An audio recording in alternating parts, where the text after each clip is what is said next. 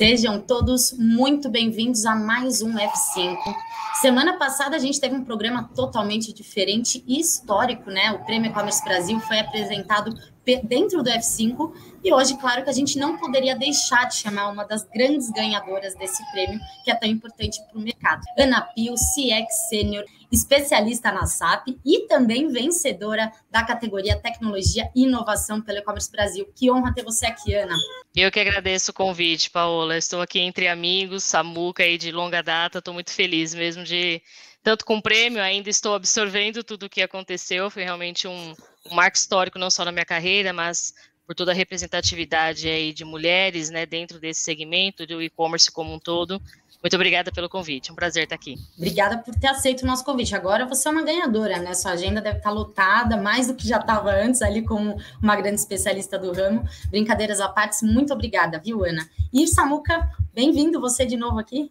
Obrigado, Paola. Oi, Ana. Oi, pessoal. Muito bom estar de volta aqui. É, realmente, o F5 da semana passada foi incrível, assim, nossa, uma, uma das experiências mais bacanas aí que a gente teve uh, aqui no F5 e é sempre bom uh, poder voltar aqui depois de uma experiência dessa, porque com certeza a galera está super afim de ver um pouco do que a gente vai trazer em termos de notícia. Aproveitar para dar os parabéns uh, não só para Ana, né, que, que foi uma das vencedoras, mas a gente teve ali uh, o pessoal do e-commerce mais admirado, né, Magazine Luiza pelo voto popular e Mercado Livre pelos votos da academia.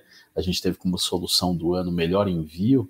Uh, tivemos aí na categoria de experiência do cliente também uh, Pedro Alvim do Magalu ganhando tanto pela academia quanto pelo voto popular. Então, uh, incrível você saber, né, que tanto a academia quanto o voto popular entendem que o Pedro Alvim é o cara nesse momento aí sobre a experiência do cliente. Categoria gestão e operação, a gente teve o Dani Nepomuceno ali uh, do Tenda vencendo também pela academia e o Roberto, ou oh, desculpa, o Robson, uh, privado do Madeira Madeira pela, uh, pelo voto popular.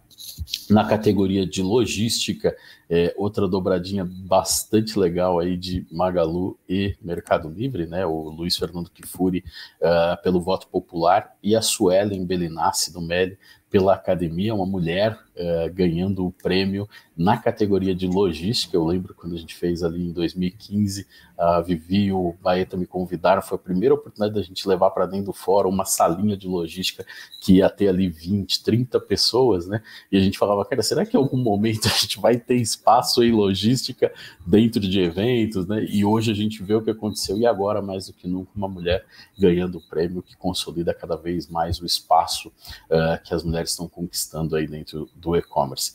Na categoria uh, de marketing e vendas, parabenizar a Júlia uh, Dumelli também, né, RUF, a Júlia ganhou também pela academia e pelo voto popular, assim como o Pedro Alvim acabou levando ali nas duas categorias. E na categoria de tecnologia e inovação, Carlos Alves, eh, da Riachuelo, ganhou pela academia.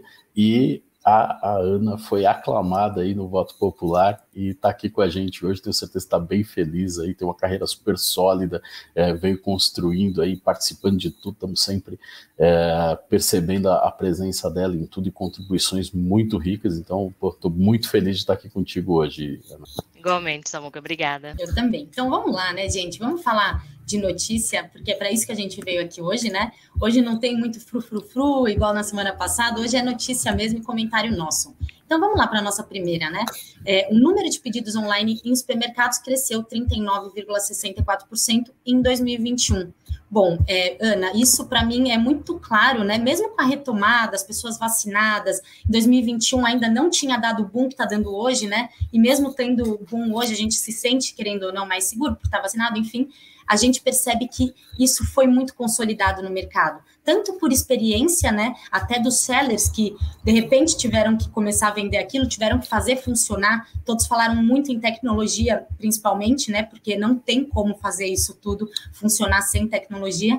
E é, é com certeza, mesmo quando a gente já não esteja mais vivendo com esse medo do corona, a gente continue com essa experiência online de grocery, né?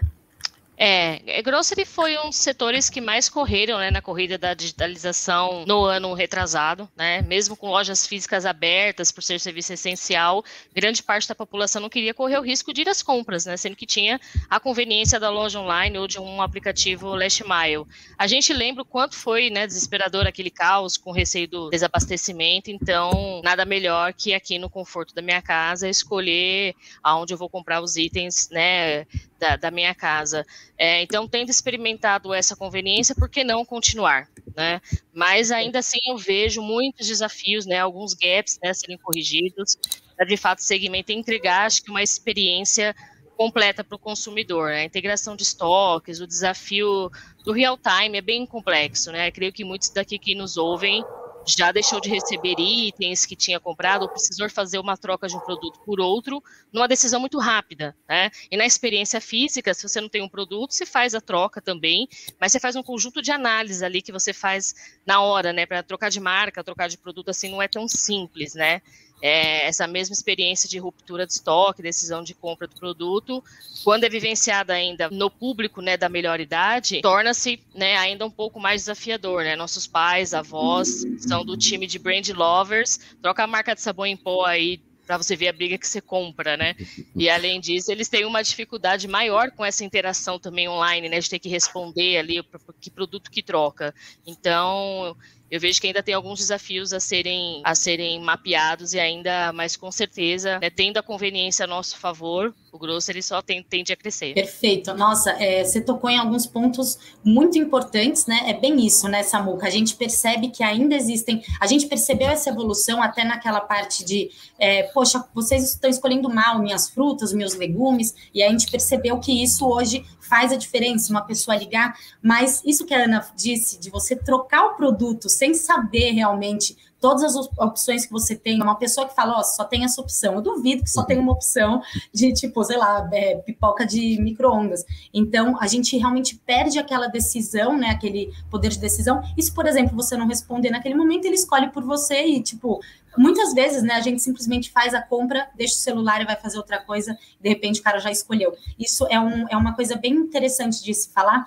E outra coisa, Samuca, que eu queria que você até é, abrangesse aí o assunto, se a gente pensar justamente nessa terceira idade, né, que antes ia no mercado, existe uma dificuldade que hoje eles conseguem ali fazer, né, querendo ou não, às vezes com um pouco mais de dificuldade, mas o fato deles não precisarem pegar o carro é também, muitas pessoas venderam seus carros e muitas pessoas de idade não têm essa, essa possibilidade, então isso também acaba é, não distanciando mais, né, os, o, o grocery do, da terceira idade, né.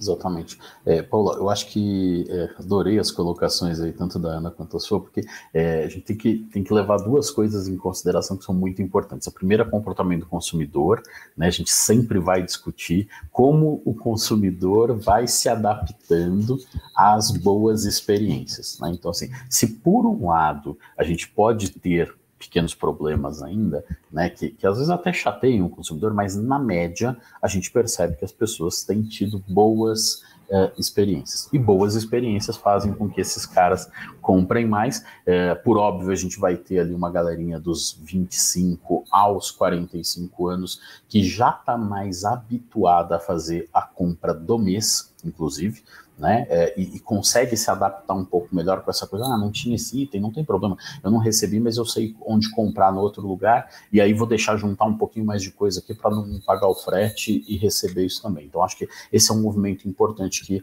aconteceu.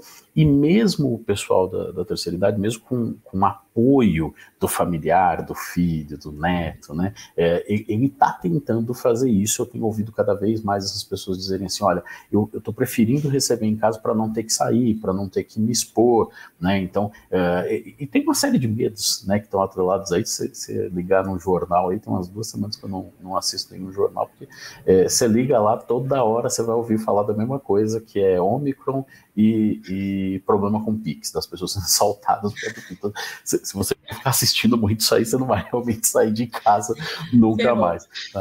Mas, mas, assim, esse comportamento é um negócio muito pujante Né? Se antes essas pessoas queriam fazer isso, por outro lado, né, e aí entra o segundo comportamento, que é uma mudança de comportamento do lado do supermercadista. Ele foi muito resistente a fazer, né, é, a facilitar a venda online durante muito tempo veio a pandemia, as pessoas não estavam indo, esse pessoal teve que fazer. Eu lembro do Leandro, é, que na época estava lá no, no, no, Martins, comentando com a gente que ele viu um monte de lojas lá na região dele, que o pessoal automatizou as compras, que era um WhatsApp que mandava um link para o comprador, o comprador clicava, abria um Google Forms e o cara preenchia a lista do Google Forms e ele estava chamando aquilo, né, aquele varejista está chamando aquilo de e-commerce. Mas daquele primeiro momento, abril de 2020 para agora, esses caras evoluíram, eles perceberam que há necessidade. A gente viu APAS né, é, que, que, é um órgão, uma associação super importante aí paulista de supermercadistas, falando mais sobre as possibilidades e mudança do comportamento do consumidor. A gente viu Abras abrindo muitos precedentes e ajudando os seus associados né, a se digitalizarem mais. Então, acho que tem os dois movimentos são importantes. O primeiro do consumidor, o segundo uh, é do supermercadista, que realmente começou a gerar mais opções. Eu já recebi algumas coisas interessantes, eu pedi outro dia seis tomates italianos. Três verdes e três maduros. Cara, é muito legal quando você é pede um negócio. É pra testar os caras, né? É, assim, você tem a lista lá e no meio da lista você coloca um, um, item desse que você fala assim, cara, vamos ver qual vai ser o comportamento do, do, do meu personal shopper lá. É, é automático. Eu recebi a foto, o cara segurando o saquinho assim. tá bom, assim, o cara te pergunta. Então, assim, eu acho que cada vez mais a gente vai viver personalizações desse tipo uh, e, e, vão enriquecendo a experiência e vão, né? Naquele momento eu poderia ter dito pro cara assim, ó, oh, não, muda de ideia, né? Muda, muda disso para aqui, eu quero que todos sejam maduros agora, sei lá. Né? Mas eu acho que vai acontecer cada vez mais esse tipo de coisa, porque é, é, é disso que o consumidor tem gostado cada vez mais. Então, acho que é, é natural que isso aconteça, é um momento de muita evolução parte mais importante dessa matéria para mim, esses quase 40% de crescimento de grosso, eles contribuíram significativamente para alavancar o crescimento que o e-commerce teve no ano passado. Tá? Então a gente tem uma contribuição muito importante aí dessas compras de grocery que são uma alavanca importante. Se eventualmente a gente não cresceu tanto em moda e acessórios como se esperava, né? Grocery deu aquela empurradinha para cima e no final o e-commerce ganhou. Legal, é isso, Samuca. Gostei muito da, dessa análise. E uma coisa, Ana, que eu queria que você que é da área da tecnologia vai nos dizer realmente se, se é, é, é verdade, né? Então, assim, semana passada o presidente da GPA, que é o Jorge Faisal, ele falou que provavelmente vai ter quebradeira dos aventureiros no e-commerce de supermercado. E ele diz isso pensando justamente em tecnologia, pensando em é, como que as pessoas vão oferecer isso, vão ser muito aventureiras. Daqui a pouco a gente volta, inclusive no pós-pandemia, e será que isso realmente ainda vai ter toda a relevância que a gente tem hoje, né? Que, querendo ou não, até eu acredito, né? Isso daí é uma análise minha, que já deve ter diminuído um pouco esse número, porque as pessoas estão indo mais no mercado, mas eu acredito que sejam para fazer compras menores. Aquela coisa de você pegar um carrinho, encher ele até a boca, botar tudo no carro, passar no caixa, tarara, eu acho que isso é, essa jornada não é, não é mais conveniente, né? É tão chato fazer todas as etapas do mercado, porque se você, se você pode ter alguém para fazer isso para você, sem precisar tirar o seu carro da garagem, gasolina caríssima, muitas vezes você faz essa conta e vale a pena, né, Ana? Não tem muito para onde correr e os aventureiros têm que ter o pé no chão, né?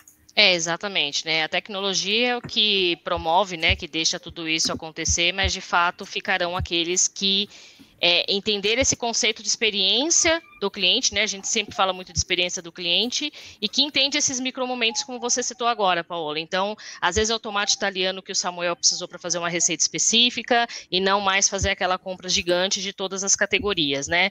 O GPA, inclusive, está no movimento agora de, de WhatsApp, né? De até de pagamento pelo WhatsApp, né? Tem algum movimento lá também é bastante interessante nesse sentido, e creio que personalização também inclui isso, né? Tem uma rede supermercadista de BH, de Belo Horizonte, que fez lindamente toda a digitalização, de fato, e-commerce, pick-up in store, né, todo o conceito omnichannel, mas exatamente para esse público que eu comentei aqui de, de melhor idade e terceira idade, eles mantiveram a humanização pelo WhatsApp, né? Ontem, num dos grupos de e-commerce aqui que eu tô, tinha uma pessoa de um hortifruti, mercearia armazém, ela falou assim, que plataforma que eu escolho, né? A, a mentalidade né, que a gente tentou passar para ela, o mindset, é que não pense que todo esse pessoal seu de WhatsApp vai migrar para o e-commerce, porque não vai. Uhum. Né? Boa parte da parcela vai usar tecnologia ainda de mensageria, né? E a outra parcela vai usar o autosserviço. Né? Tem que ter muito isso em, em mente para não colocar toda expectativa também numa operação completamente online. Perfeito. E, e Samuca, mantendo ali eh, do grupo GPA, eles foram talvez os pioneiros aqui no Brasil a começar engatinhando ali em 1997, 1999. É, tiveram a Amélia, né? Não, não, não estamos. O pessoal estava pensando nos anos 2000. Eu não sou dessa época, né? Eu, eu li isso na história. Uh, Ana e, e, Paula com certeza também não, mas talvez a gente tenha ali o, o Ricardo Santana na nossa audiência, que eu acho que é dessa época aí. Né? Mas eles tiveram a Amélia, tentaram, não deu certo, voltaram. Mas, eu, mas eu acho que isso é muito é, do, do momento mesmo do consumidor. A gente viu, se a gente fizer um paralelo de mercados, a gente viu, por exemplo, a Netfarma aparecer, se tornar um baita player, acho que a Ana lembra bem aí da, da uhum. Netfarma, até a Edi teve por lá durante Sim. um tempo, né? É, virou um, um baita é, é, case e de repente, quando os caras que são nativos é, clássicos, tradicionais desse mercado começaram a entrar, a gente tem aí Raia Drogazil hoje é, despontando, você tem Araújo, você tem o pessoal lá do sul, é, esqueci o nome agora. É, enfim, quando esses caras começaram a aparecer, a Netfarma ficou numa situação delicado. Então, assim, eu acho que é natural essa fala dele de que alguns caras vão ser chacoalhados sim, porque às vezes o cara não tem o histórico do mercado, ainda não aprendeu corretamente. Ele foi um nativo digital para a categoria de supermercados, assim como a Netfarma foi para a categoria de farma, mas de repente não tinha toda a expertise daquele mercado, daquele segmento, daquele negócio, né? E aí, invariavelmente, isso pode trazer algum problema. Acho que isso vai acontecer sim, mas os caras que são uh, os, os, clássicos desse mercado, né? Eles estão cada vez mais, a Ana citou brilhantemente aí o GPA que vem fazendo um trabalho super bacana, né? Mas você vê, é uma construção longa, né? Assim como eu estou falando de, de, desse caso de Grosso, ele fez um paralelo com, com Pharma, mas a gente podia fazer um paralelo desse também com moda, porque a gente viu a CIA entrar, sair e 12 anos depois voltar e voltar com uma fortaleza. Então, assim, acho que todos, todos esses movimentos eles são interessantes. Uh, de novo, é, o que eu mais gosto desse negócio é que é mais uma categoria que caiu no gosto das pessoas e que está influenciando a digitalização uh, do mundo. Né? A gente não tem como não falar mais de e-commerce tentando isolar supermercados, que é um negócio que a gente não falava dois, três anos atrás, é, em nenhuma hipótese. A gente não conseguia nem convidar esses caras para falar dos nossos eventos. É, nos últimos dois anos, a gente teve um evento exclusivo Sim. de Grocery Drinks. Então, é, isso, isso é muito legal. E a gente vê que mais uma categoria se fortaleceu e está ajudando, está contribuindo com o dia a dia é, das pessoas, dos consumidores, facilitando aí a, a vida e trazendo um incremento relevante para o e-commerce de forma geral. Legal. Aliás, a próxima notícia ela é meio que um braço, né, para a gente continuar um pouco esse assunto de supermercados, que querendo ou não é, como a gente falou agora, né, é nossa vida hoje em dia, né? Então, gente, a, a Amazon agora vai ter que aderir a algumas novas regras do Reino Unido depois que eles faturaram um bi de libras no grocery. Bom, Samuca, isso já deveria ter começado, né? A gente está pensando em Amazon, que já é uma gigantesca, absurda, né? Se eles conseguiram um bi no grocery, imagina no resto, mas tudo bem. E é, eles começaram meio que do nada, né? Tentando ali dar uma, uma caminhada e acabaram saindo correndo, atingiram um bi de libras. Agora realmente tem que regulamentar, né? Já deveria, no caso, né? É, na prática, o, o, que acontece é que, né, na maioria dos cenários, aqui no Brasil está acontecendo exatamente a mesma coisa, né? Você tem empresas, marketplace de outras localidades do mundo, que vão entrando e vão né, é, fazendo um trabalho, esse trabalho vai se tornando um trabalho relevante, isso aí está gerando os impostos, né? Tudo está acontecendo, mas lá é, o, o, número que a Amazon começou a perfazer no grocery, ele começou a ser um número que as grandes redes, Matesco da vida, Sainsbury's, Asda, Morrisons, né, esses caras eles começaram a perceber que isso influencia e, e influencia com um impacto, tá tirando venda dessas grandes redes. Essas grandes redes atendem uma regulamentação ali do Reino Unido que de repente a Amazon não tem a necessidade de, de fazer porque foi entrando devagarinho, ainda não tem representatividade. Agora, com uma representatividade desse tamanho, começa a fazer sentido. É, acho que o mercado, em termos de grocery, muito mais maduro do que o Brasil, né? Nós estamos falando aí de alguma coisa perto de 10 vezes só a Amazon, né? Perto de 10 vezes ao que a gente viu acontecer ano passado aqui no mercado de grosso no Brasil, né? É, um player só no Reino Unido, então realmente eles estão muito mais maduros nesse sentido lá, mas eu acho que tem uma tendência é, interessante a esse tipo de regulamentação ajudar né, uh, inclusive a Amazon, porque imagina que lá você tem uma série de sellers, né, que também estão se não é só a Amazon que está se beneficiando disso, tem uma série de sellers que estão se beneficiando e que de repente, como esses sellers eles estão abaixo de um bi, né, eles eles estão se aproveitando de algumas questões dessa regulamentação que eles não precisam cumprir e o cara grande lá, a Tesco da vida, precisa. Então acho que é, esses ajustes eles são extremamente necessários né? E mas eles sempre vão ser reativos, né? A empresa americana entrando no Reino Unido, fazendo aquele trabalho, um monte de frentes, e aí de repente esse impacto. E aí quando chega esse impacto, alguém tem que tomar alguma atitude. Acho que não afeta diretamente o volume de vendas, mas cria uma proteção importante principalmente para os fornecedores da Amazon. Né? Eu acho que esse, esse é o ponto importante. É a regulamentação vai trazer uma segurança maior para os fabricantes que estão vendendo, usando a, a, Amazon como um canal de vendas. E isso é muito bom, porque imagina que o maior medo né, que, que o pessoal do Reino Unido tem é que de repente essas empresas comecem a ser sucateadas, né? Elas começam a, comecem a ser pressionadas por preços muito baixos, o que inviabiliza uma indústria, um distribuidor, um, um cara desses da cadeia de supply.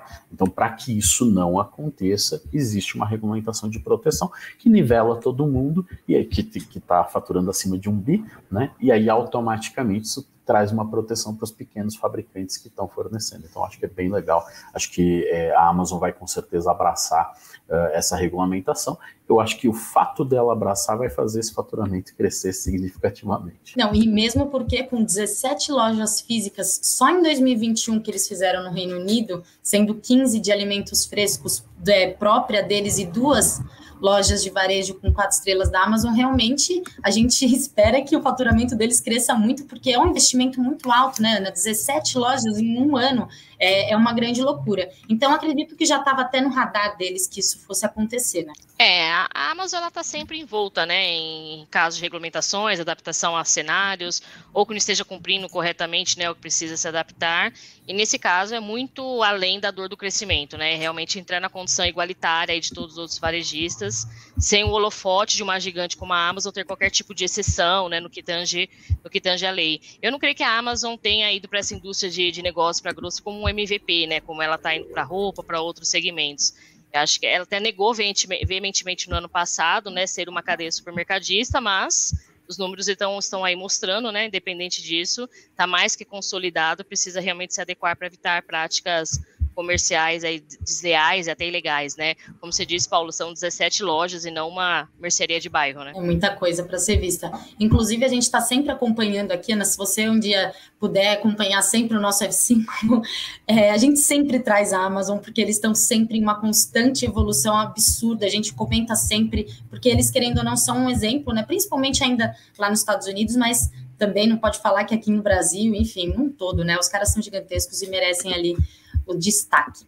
Bom, gente, vamos para a nossa terceira notícia, falar um pouco de metaverso, né? A União Europeia vai analisar o metaverso antes de impor as medidas regulamentórias, diz um representante do órgão antitrust. Bom, isso daí, é, Ana, você que é dessa área, né, que putz, deve estar tá ali vivendo intensamente essa coisa, deve falar exaustivamente, como você mesma disse, né, sobre metaverso é, é, muito importante mesmo, né? Porque senão foi até uma coisa que a gente falou ontem na nossa reunião de pauta que vira uma terra de ninguém, né? Se não tiver os olhos voltados para isso, a gente vai ter grandes problemas de não ter realmente a quem recorrer, quem são, como que funciona, né? Eu acho que todo mundo até hoje ainda tem muita dúvida de como vai funcionar, quem que vai estar tá por trás disso tudo, e a União Europeia dando ali os primeiros passos disso, né, que vão ser com certeza importantes para todos, né? É, exato. Eu já confesso que eu sou uma entusiasta do metaverso, eu não vejo a hora de, de acontecer. Tenho vários cenários já no, na,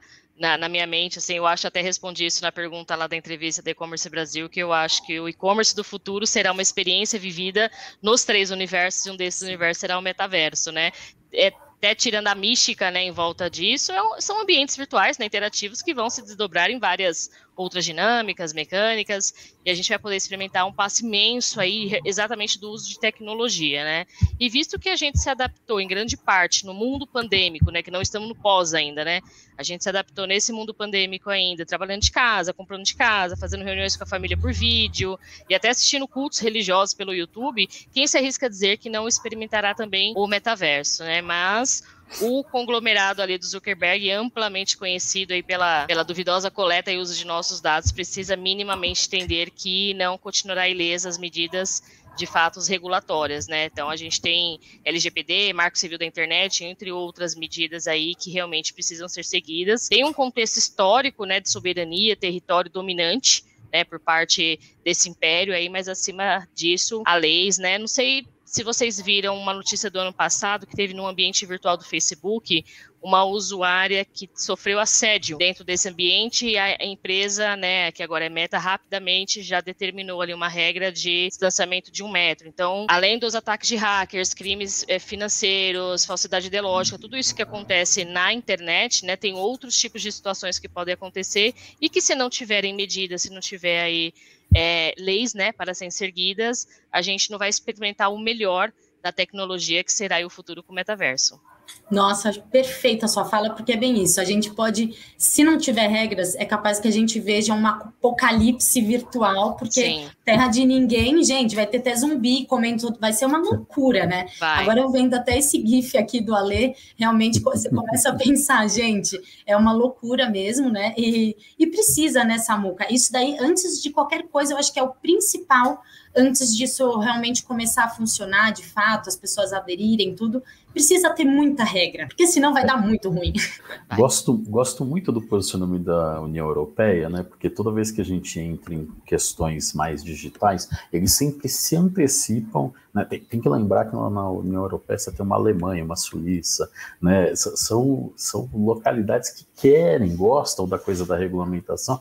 A Ana está agora numa empresa aí alemã, ela está entendendo melhor. Compliance é fortíssimo.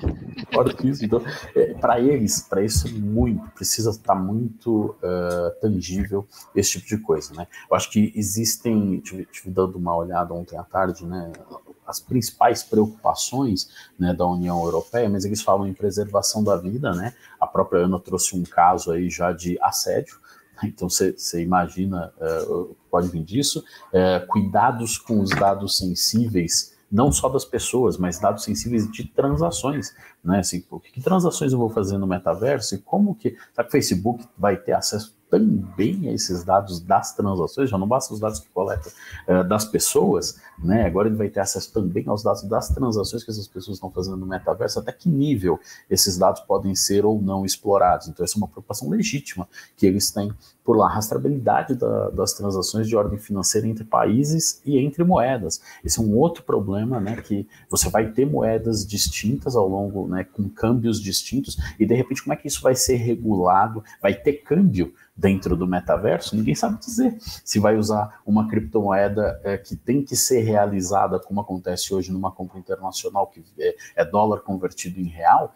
né, vai ser criptomoeda convertido em libras, convertido em euro, ou simplesmente, sabe, não tem, não tem uma firmeza ainda nesse negócio, então essas preocupações são de fato é, legítimas. Tem, tem um ponto que eu achei bem importante que eles citam, né, uh, que é a regulação para impedir ações criminosas, tá? especialmente lavagem de dinheiro, porque é, se não tiver uma regulamentação que crie o lastro de onde saiu esse dinheiro, como esse dinheiro chegou lá e que transações foram realizadas, vai ter um monte de gente que vai pegar dinheiro, vai ficar lavando aí dinheiro que veio de, de ações criminosas e vai usar o metaverso para isso. E aí, alguns pontos de falsidade ideológica, falsificação em massa, uma preocupação legítima também, é que hoje você vê muita falsificação, né? você, pega o cara lá, pega a tua foto do WhatsApp com um número totalmente diferente e já começa a amolar e ninguém sabe dizer como é que ele teve acesso à tua agenda, porque ele fala com as pessoas que estão mais no teu dia a dia, né? Se isso já acontece, imagina se tiver a possibilidade de fazer isso em massa, né? Então, são riscos realmente bem importantes. Gostei muito da, do posicionamento. Acho que isso tem que ser estudado antes de ser liberado mesmo. E acho que abre um precedente para lugares que até facilitam mais esse tipo de coisa, né? se a gente fizer uma comparação com o LGPD, uh, eh, a forma como a União Europeia trata a LGPD é muito mais rígida do que Estados Unidos, e nós aqui no Brasil, como fomos criar a lei, olhamos mais para os Estados Unidos para deixar o negócio um pouquinho mais amplo do que para a União Europeia. Né? Então, tomara que agora para metaverso, para todas essas preocupações que eles têm, a gente consiga realmente, é, eles consigam gerar boas práticas que sejam disseminadas para o mundo todo, porque, como a Ana falou, isso é uma realidade, não, não, não tem volta. Né? Não, não, vai, é, não vai existir, não, vai existir o que a gente precisa agora é ter regulamentação sobre isso, para ter um pouquinho menos de preocupação para as pessoas dormirem em paz aí, sem se preocupar tanto uh, com as consequências de estar tá realizando transações e se expondo nessas uh, as iniciativas que a gente vai ter de metaverso daqui para frente. E achei bem interessante isso, esse ponto que a, que a Ana colocou aí, de que coisas físicas vão acontecer no mundo virtual. Então, mesmo que seja, ah, mas é um boneco, não, isso é uma pessoa virtual que precisa de regras, precisa ser respeitado. Então, é bem isso. Eu, eu acho que, principalmente no Brasil, é que a gente mora aqui, então a nossa referência é essa, né? No Brasil, isso precisa realmente ter, ter regras que as pessoas sejam punidas, porque senão é, é muito maluco. A gente vê em rede social, as pessoas acham que não tem rosto, não tem nada ali, que ela pode ofender as pessoas, pode falar um monte de coisa sem que as pessoas saibam quem ela é. E isso no metaverso é, é bom que as pessoas tenham consciência que, do mesmo jeito que ela sabe quem é a pessoa, todas as informações dela estão ali também, enfim. Aí esse, esse pessoal aí da tecnologia vai ter que se virar para fazer uma autenticação realmente que, que funcione e a gente se sinta seguro. Torcendo para isso, Ana. Tá nas suas mãos, hein? Coitada. Será maravilhoso, Mas, tenho certeza. Tenho também, Ana. É isso aí. Bom, vamos lá, gente. Vamos para nossa quarta notícia. Depois da Pets, né, a Cobase e a Pet Loves também devem ir às compras. Bom, a Pets, né, Samuca, fez ali algumas aquisições, despertou o interesse de o interesse de Cobase, de Pet Love, que tiveram ali também um mega salto, principalmente na época de pandemia, né? No começo não, porque as pessoas estavam muito inseguras de tudo que ia acontecer, é, perdendo emprego. Então, querendo ou não, isso é, isso foi uma retenção, um lado de retenção. Depois que as pessoas começaram a conviver mais ali com seus animais, né? É, ah, coitadinho, precisa disso, precisa daquilo, vou fazer um plano de assinatura, vou comprar isso, não sei o quê. Realmente esse mercado deu um boom absurdo, já tinha dado um boom lá em 2016 e deu agora um segundo boom, né, Samuca? Uhum. É, é, é, um, é um mercado, assim como a gente falou de grocery, né, que está trazendo resultados bem interessantes para o crescimento do e-commerce, acho que é, esse mercado é um mercado que precisa ser muito bem observado. Né? A gente tem ali pets despontando, o Sérgio já falou algumas vezes aí para a gente no e-commerce Brasil e tem planos bem, bem arrojados aí uh, ah, para o crescimento. Quando a gente começou a falar ali em 2015, 2016, que o pessoal começou a falar mais sobre o omnichannel nas operações, né, não, não só do conceito, né? Eu falo do conceito desde 2013, mas nas operações a gente viu ali em 2015, a Pets já estava fazendo muita coisa nesse sentido. Na época, o Daniel Nepomuceno estava lá à frente desse, dessa atividade. Então você vê que é um mercado pujante, um mercado que vai trazer muita coisa bacana, né? Uh, tem que lembrar que a Pets fez um follow-on recente, né, uma, uma nova rodada uh, de ações ali e captou 779 milhões, né, pertinho ali de um bi, uh, e isso deu a oportunidade deles comprarem a Zidog,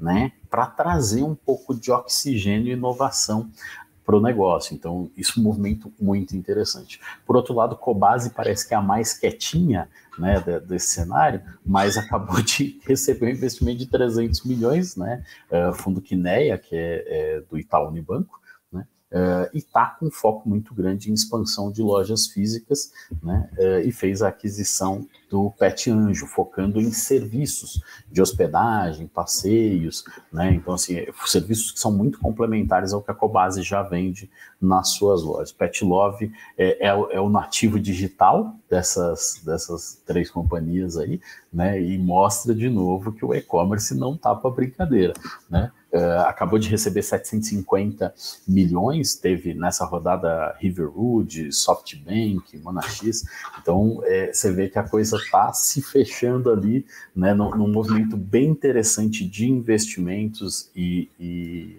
economicamente muito sustentável, fez a aquisição da Dog Hero também olhando para esse cenário de serviços, né, passeio, passeadores, cuidadores, hospedagem, hotelzinho, né? E fez uma parceria também com o Porto Seguro uh, eh, para plano de saúde para os pets. É, de forma geral, também tá? entendimento muito parecido com o de supermercados. Uh, esses três caras estão despontando, mas a gente tem aqueles players regionais que, que eles são bem interessantes e que daqui a pouco a gente vai ouvir falar mais deles. Então, por exemplo, se lá no Maranhão a gente falou em algum, em algum momento no ano passado sobre Mateus, que ah, ninguém tinha ouvido falar, os caras foram lá, fizeram um IPO, um negócio monstruoso.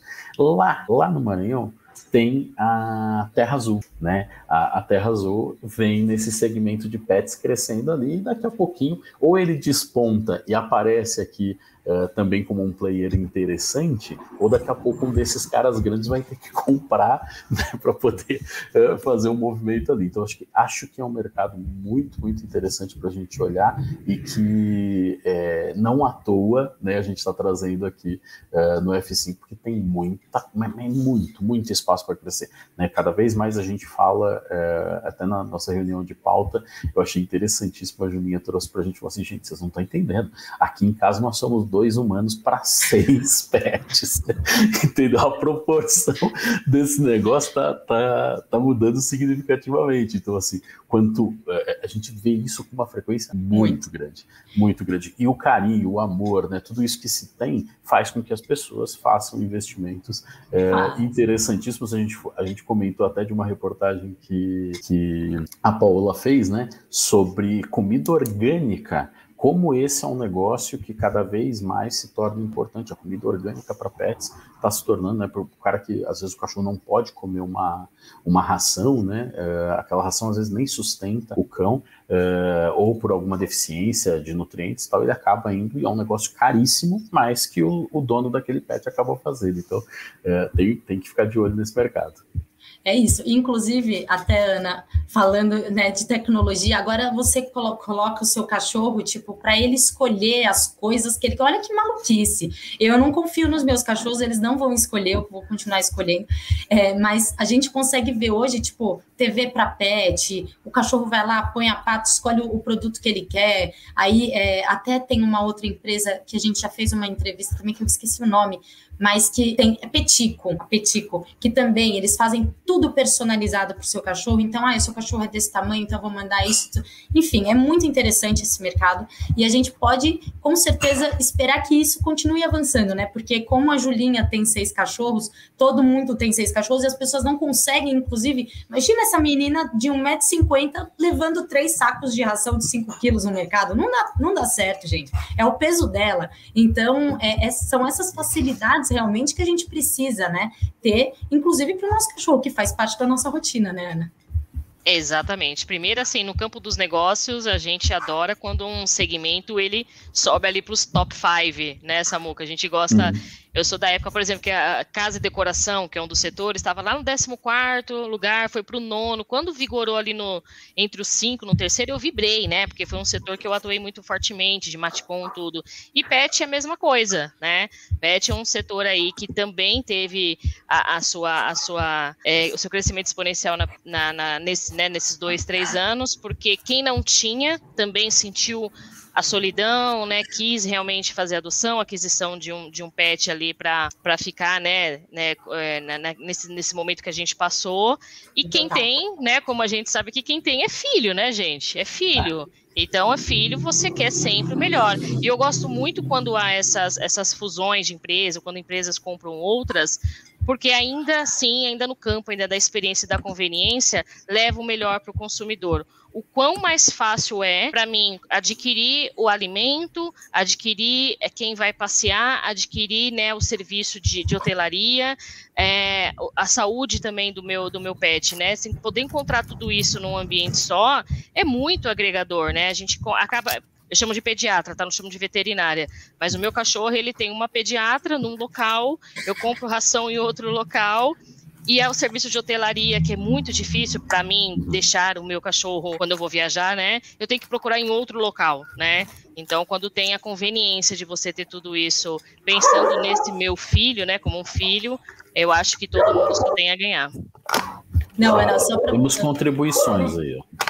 É, tem, o pessoal tá, tá ouvindo aqui, mas só para vocês terem noção em como que eles mandam mesmo na nossa vida, a gente comprou um carro para poder levar eles no porta-mala, minha filha no banco de trás, com todas as malas com ela, para poder viajar com esses cachorros. Como que faz? Então, é, é, sai caro, né, ter cachorrinho, mas é um amor que não, vai, não, não tem preço, né, gente? A gente faz com muito amor e a gente continua acompanhando aí essa evolução do mercado como um todo e dando amor para eles. Muito bom. Bom, gente, está passando tão rápido hoje, a gente já está indo para a nossa última notícia, Samuca. Pelo amor de Deus, vamos, vamos falar mais aqui, não pode acabar tão rápido esse programa. Queria, queria só puxar um, um assunto ali que Por o Ricardo favor. Santana trouxe com a gente ali, ainda sobre pet, né? É, não sei se falei, consegue colocar ali para a gente a, mensagem dele, mas olha, que incrível a reflexão que ele fez. Né?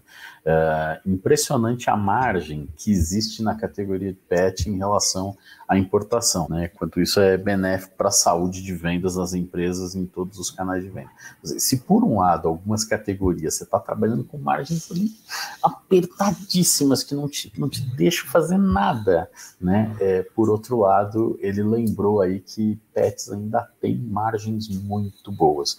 Né? Então, eu, eu vi recentemente um varejista dessa, desse segmento falar, tem uma escova que você passa no pelo, quando o cachorro tem um pelo um pouco mais comprido, né, você passa e ele tira aqueles pelos mortos. É, ele compra é, essa, essa escova lá fora de uma marca, que é uma marca super conceituada tal, ele compra por, é, nacionaliza já, por seis reais, e ele vende aqui no Brasil por 69.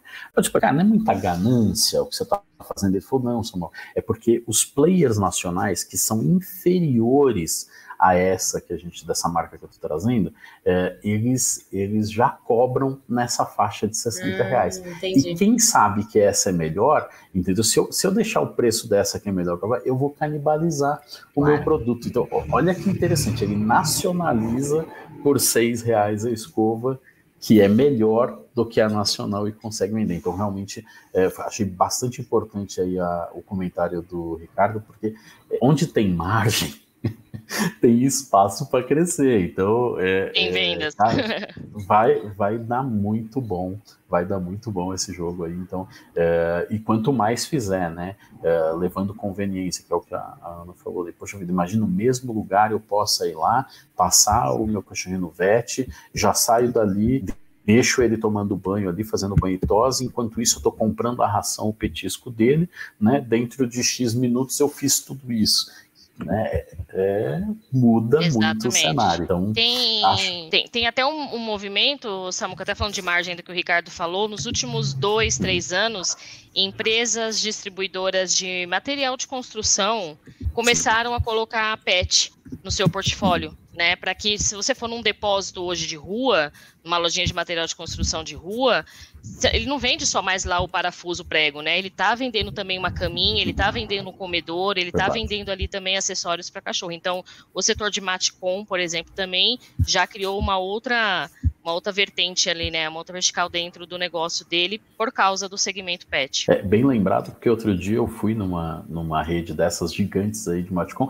e logo na entrada, assim, tinha um negócio imenso é, parecia que eles estavam fazendo o dia do pet, assim. Que eu, eu até estranhei. Quando eu parei na porta, eu falei assim: será que eu entrei na loja errada? Tava muito, muito focado logo na entrada, assim. Então era uma ação mesmo, né? Provavelmente trouxeram alguns patrocinadores ali, alguns fornecedores é, fabricantes, né? E, e, colocaram e fizeram uma baita doação. Imagina que eu fui lá para comprar um reparo de uma torneira, é, e aí quando eu entrei e vi aquilo, eu falei assim: oh, vim no lugar errado entendeu? Mas é isso, é, é porque tem margem, tem possibilidades ali, e aí dentro desse mix, Maticou, por exemplo, quando você vai falar de, de, de pesado, por exemplo, cimento, areia, as margens são ridículas, né? Então, assim, é, é, é sempre muito nivelado por baixo e a competição, a provocação, né, por preços mais baixos é muito grande. E aí, de repente, colocar um pouco de pet, diversificar esse mix pode fazer muito sentido para isso. Dá fôlego, né? É. Legal, é isso mesmo. É, inclusive, aqui a Paula Gomes fez um comentário que eu achei bem engraçado, né? O meu cachorro tem assinatura de ração e eu não tenho de vinho. Poxa, Paula, seu cachorro tá, tá mais importante do que você a na sua casa. é muito engraçada, é.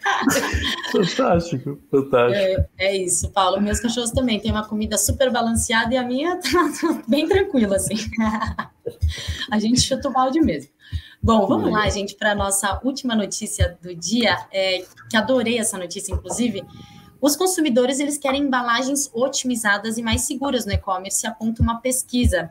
É, eu achei muito interessante dessa pesquisa feita pela Seared Air, que revelou nessa né, percepção do consumidor quanto às embalagens. Antes, a gente, gente, não era tão visto, né, Ana? A gente via assim, poxa, uma embalagem bonitinha. Quando a embalagem era bonitinha, ai, olha que graça, tal. Agora, quando não era, poxa, tudo bem. Hoje em dia a gente está realmente muito mais a experiência de chegar uma caixa diferente na sua casa, que não seja uma big caixa. Você fala assim, ué, mas eu comprei um escorredor de café e veio numa caixa de geladeira. Aí você vai tirando um monte de coisa de dentro, tá lá um negocinho e você fala, Jesus amado, podia ter um brinde aqui dentro, né? Não um, um chaveirinho. Enfim, isso tudo hoje em dia tá muito mais, é, tem muito mais atenção do consumidor que antes não tinha, né? E isso realmente, a sustentabilidade, o, o tanto de plástico que você coloca, de onde veio esse papel, é, para que tanto papel, para que tanta. Enfim, isso tudo hoje está muito mais na percepção e no, na cabeça do consumidor. Não tem mais para onde fugir, né? Não, não tem. É a pauta constante, né? Impacto social, impacto ambiental, essa experiência do unboxing, né? A, a, a venda ali do e-commerce, ela não termina né, no checkout, né? Não termina na, na entrega também. Tem todo um, um pós-venda e toda aquela experiência ali que você tem com o produto. E eu concordo com vários pontos dessa pesquisa e dessa notícia, porque eu também me incomodo bastante. Bastante quando tem um excesso ali de, é, de materiais né, sendo usadas para um produto que nem é um, um, vinho, nem é frágil, nem nada disso. Né? Além do que, essa, essa parte dessa, dessa notícia também falou dessa experiência de você é, ver o personalizado ali, né? Se você está comprando de uma marca que você, não de um varejista, um retail, um marketplace, mas a experiência da marca, né? Se você é um brand lover mesmo, você receber aquilo já, né, personalizado, é uma experiência realmente diferente. Eu, eu gosto, eu sou muito atenta a essa parte de embalagens também. Eu acho que todo investimento no sentido de redução de custos, menos impacto ambiental e experiência para o cliente é o perfeito. conjunto perfeito. Nossa, perfeito. Inclusive, eu vou dar até é, uma experiência que eu tive hoje. Eu assino um clube de assinatura para minha filha de livro. Gente, cada vez que chega, eles mandam numa embalagem do formatinho do livro mesmo, num papel desses de pão, só que cheio de bichinho. Então, ela sabe, é tão legal quando ela, ela vem correndo, é o livro, mamãe. Então, é, isso realmente, se você vê numa criança de nem dois anos, como gera já uma ansiedade, né, naquela experiência de um produto que, meu, ela nem sabe que que se, do que, que, se trata, mas é, é, diferente, ela já identificar que é para ela. E a gente também, né, até uma comida, poxa, a gente está tão acostumado hoje em dia a pedir uma comida, quando vem num pacote diferente, você já até, uau, o que que foi? Era só panqueca, e veio num negócio tão bonito, tem perfume na minha panqueca. Isso faz toda a diferença, né, Samuca? É, é, esse, esse negócio da embalagem, né? Eu fico é, impressionado com a quantidade de minúcias que a gente tem dentro do e-commerce. Né? Chegamos nesse momento agora de embalagem. Né? Então, em algum momento lá atrás, Ana vai lembrar, né? Nosso paradigma era plataforma, e de plataforma a gente foi para meio de pagamento, aí de meio de pagamento fomos para social, de social para a gente foi para marketplace, a última onda mais recente é logística, e aí nessa marola de logística a embalagem ficou muito evidente especialmente por dois motivos. Acho que esse primeiro, que é os consumidores querendo cada vez mais entender os porquês né? E, e, é sempre assim, tem os unboxings engraçadíssimos, né? Que o cara falou assim, meu, nem justifica ter essa embalagem pelo que eu comprei, né? Uh, mas, mas ela entra nessa marola de experiência. Se a entrega, a gente falava cinco anos atrás em entregas ultra rápidas, a gente não tinha noção do que a gente estava falando, né? Mas a gente falava, em algum momento nós vamos chegar. Chegamos. E aí, quando a gente chega, uh, aí você fala assim, mudou o gargalo. O gargalo deixou de ser esse e passou a ser a embalagem. Embalagem é um negócio extremamente complexo, que dar um pouquinho da, do, do, ponto de vista do varejista. Né? É, Para o varejista, ele, ele sempre tem muita dificuldade porque você tem um lote mínimo para comprar embalagem. É, a gente teve problema com papelão recente, a indústria não tinha como fazer caixa, o pessoal teve até que reaproveitar uh, as caixas. A personalização da caixa só do lado de fora, ela é cara, e tem muita gente que acaba fazendo do lado de fora e do lado de dentro. Eu tive experiência lá com, é, no, no comecinho da Amaro, né? É, participei ali de, de, uma série de conversas sobre o desenvolvimento da embalagem deles, custava quase que seis vezes o valor para a gente colocar uma mensagem, fazer ela personalizada é, e colocar uma mensagem interna do que uma caixa comum. Né, acabamos fazendo, porque fazia sentido para o lançamento da marca para aquele momento, mas é, é, é, com esse, é com esse nível de situação que o varejista acaba lidando. Para aqueles negócios que, que a gente sabe que não vão escalar, a personalização ela é relativamente simples. Para aqueles negócios que a gente sabe que a escala vai, vai ganhar escala muito rapidamente, é, embalagem se torna um troço muito estratégico, porque o custo pode influenciar, inclusive, uh, no negócio. Né? O bom senso dessas coisas é, é, que eu acho que vai prevalecer. Então, assim, algumas mudanças já vêm acontecendo que são importantes. Por exemplo, o plástico bolha, né? É, é mais caro transportar o plástico bolha e armazenar o, o, a cubagem que ele ocupa, o espaço que ele ocupa dentro do armazém para eu guardar, eu não posso comprar pouco, eu vou precisar disso todo dia, né? E depois manusear isso é muito caro também, fez com que é, criassem uma maquininha, né? Que é a máquina de almofadas de ar, em que você coloca um plastiquinho nessa máquina e ela vai enchendo. Então, assim, o mercado já está se adaptando para essas características. A gente viu o surgimento né, da, da, do isopor EPS, né? O pessoal chama isso de SPEC, que, que até a Paula ontem falou que era como um Cheetos, né? Que é aquele, aquele isoporzinho verdinho picadinho dentro da caixa, né, que protege para caramba, né, que, que, ocupa aquele espaço, é, é, significativamente mais barato do que muitos outros materiais e ele é biodegradável. Então isso tudo vai se somando e vai fazendo com que as empresas vão se adaptando. Acho que é legítimo, de novo, a gente falar sobre embalagem, acho que é um negócio que a gente vai falar cada vez mais, não só dessa ansiedade uh, por parte do consumidor, mas quando a gente falava lá atrás de um transporte em duas horas, uma entrega em duas horas, era tão caro que era inviável. Hoje a gente está passando a mesma coisa com embalagem. Fazer uma super embalagem, entendeu? Que agrade o consumidor, que seja a melhor experiência, é tão caro né, que, que muita gente acaba não fazendo. Mas isso tende a mudar, né? À medida que as escalas vão crescendo, né, o mercado vai absorvendo melhor essas questões, assim como a logística foi facilitada, eu acredito que as embalagens também serão facilitadas. E muito do que, do que a, a Paula comentou, de você receber uma embalagem muito fora da proporção do produto, às vezes é falta, né? Às vezes não vale a pena ter mais do que cinco ou seis tipos de embalagem dentro de um negócio, e dependendo do produto, é que assim, a gente pensa sempre nos produtos mais comuns do nosso dia a dia, né? É, pouca gente para para pensar o que, que é embalar um, um para-choque. Né? O Ricardo Santana está aí, ele sabe o que, que é embalar e transportar um para-choque. Eu já vi isso pessoalmente na Arsenal Car, é, já vi isso na Connect Parts. É meio assustador, entendeu? Quando você vê o trabalho, o cara gasta uma hora às vezes para conseguir, às vezes precisa de mais de uma pessoa para fazer a embalagem de determinados itens que vão ser transportados. Então, assim, é, acho que, que é, é cada vez mais a gente vai falar disso, porque eu acho que a próxima onda para a gente entregar boas experiências, agora que a gente venceu essa onda da logística rápida e, de uma boa entrega, vai ser realmente a gente melhorar as embalagens. Então, mais um capítulo interessante aí uh, do, do e-commerce para a gente acompanhar.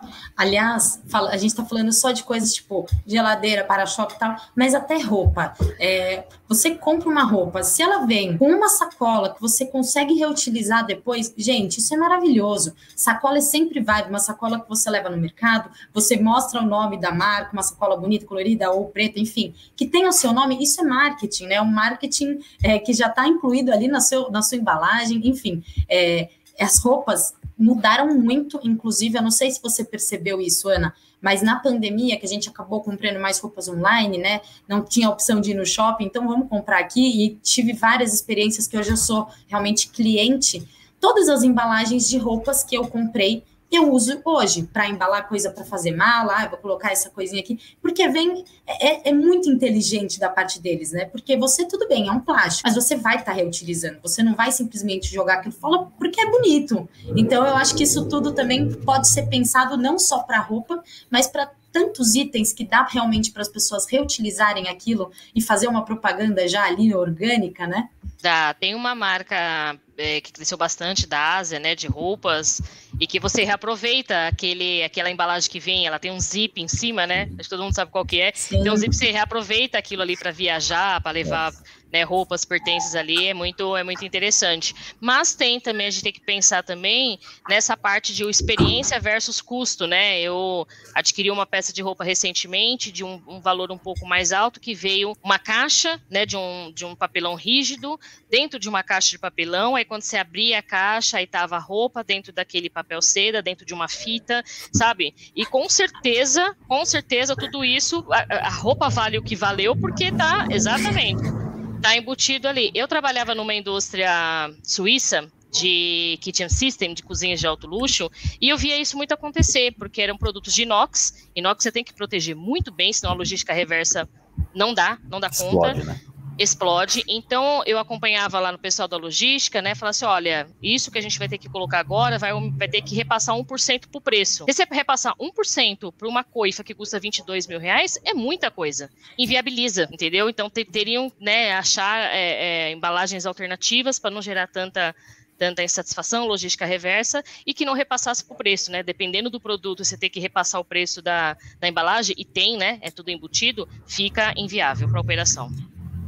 Legal, é isso. Sabe que esse assunto está me cheirando? Né? É, lá em 2015, a gente começou a falar de logística nos eventos do E-Commerce Brasil, tinha até uma salinha de 30 lugares, e hoje a gente fala disso quase todo dia.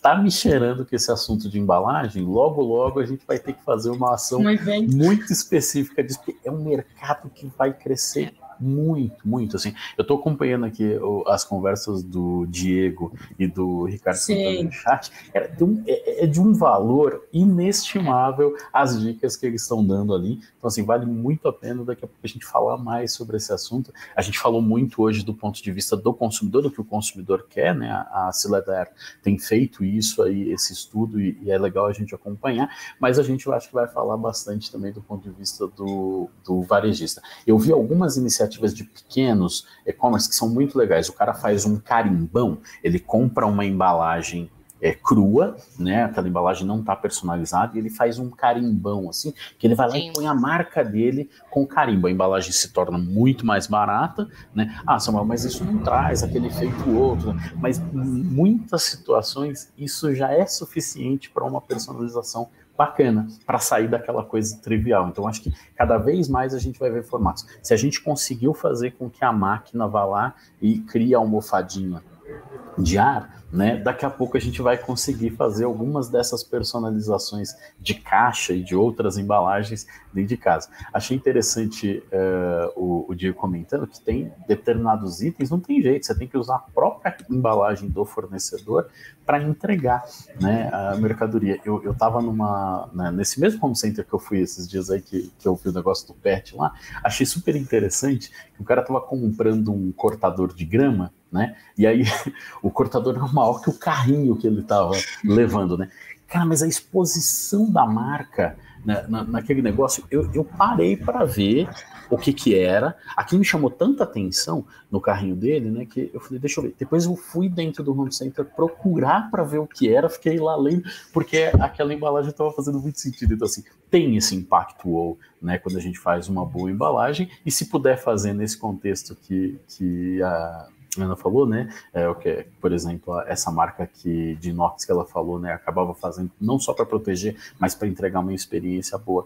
É legal, mas eu acho que cada vez mais a gente vai falar disso porque isso é uma onda muito, muito importante para o e-commerce entregar ainda mais experiências bacanas daqui para frente. Eu tenho dois comentários para a gente encerrar. Samuca, quando eu tinha minha loja de turbantes online, a minha embalagem era um carimbão num papel cru também. E aí eu fazia um laço com uma fita super bonitinha e punha um perfume Exato. dentro da caixa, porque um turbante perfumado maravilhoso, né? Uhum. Isso tudo eu aprendi no e-commerce Brasil. Pena que hoje eu não consigo mais vender turbante, mas tudo bem, fica a experiência. E outra coisa que só para a gente encerrar, tantos novos sellers né, no mercado online, agora já com dois anos, tal, mas são novos, né? E é, eu imagino que a embalagem não tenha sido um dos itens que eles colocaram ali no planejamento, tipo, pensando que aquela experiência precisaria realmente ser diferenciada. Então, acho que agora essa percepção, principalmente com essas pesquisas feitas, vão melhorar muito ali é, em questão geral, e provavelmente sim, o E-Commerce Brasil deve trazer alguma coisa de embalagem muito em breve, porque é um assunto que está cada vez mais. É, é, é, isso, né, gente? É o que a gente espera, é o que a gente vive hoje diariamente. Então, é isso que a gente quer, quer ver que o mercado evolua nessa transformação como um todo. Perfeito. Ana, foi muito legal essa conversa. Começar sexta-feira aqui com você foi muito legal. Queria agradecer de novo a sua presença, cada comentário que você fez, agregando ali no nosso conteúdo. Seja bem-vindo e volte sempre. Eu que agradeço. Mais uma vez aqui entre amigos, com o pessoal aí também no chat entre amigos, e foi muito divertido, foi muito legal essa, esse bate-papo aqui. Obrigada, obrigada, Samuca. Valeu, Paola, valeu, Ana, valeu, pessoal, boa sexta. Bom fim de semana, gente. Até semana que vem que tem mais F5, 11 da manhã. Um beijo.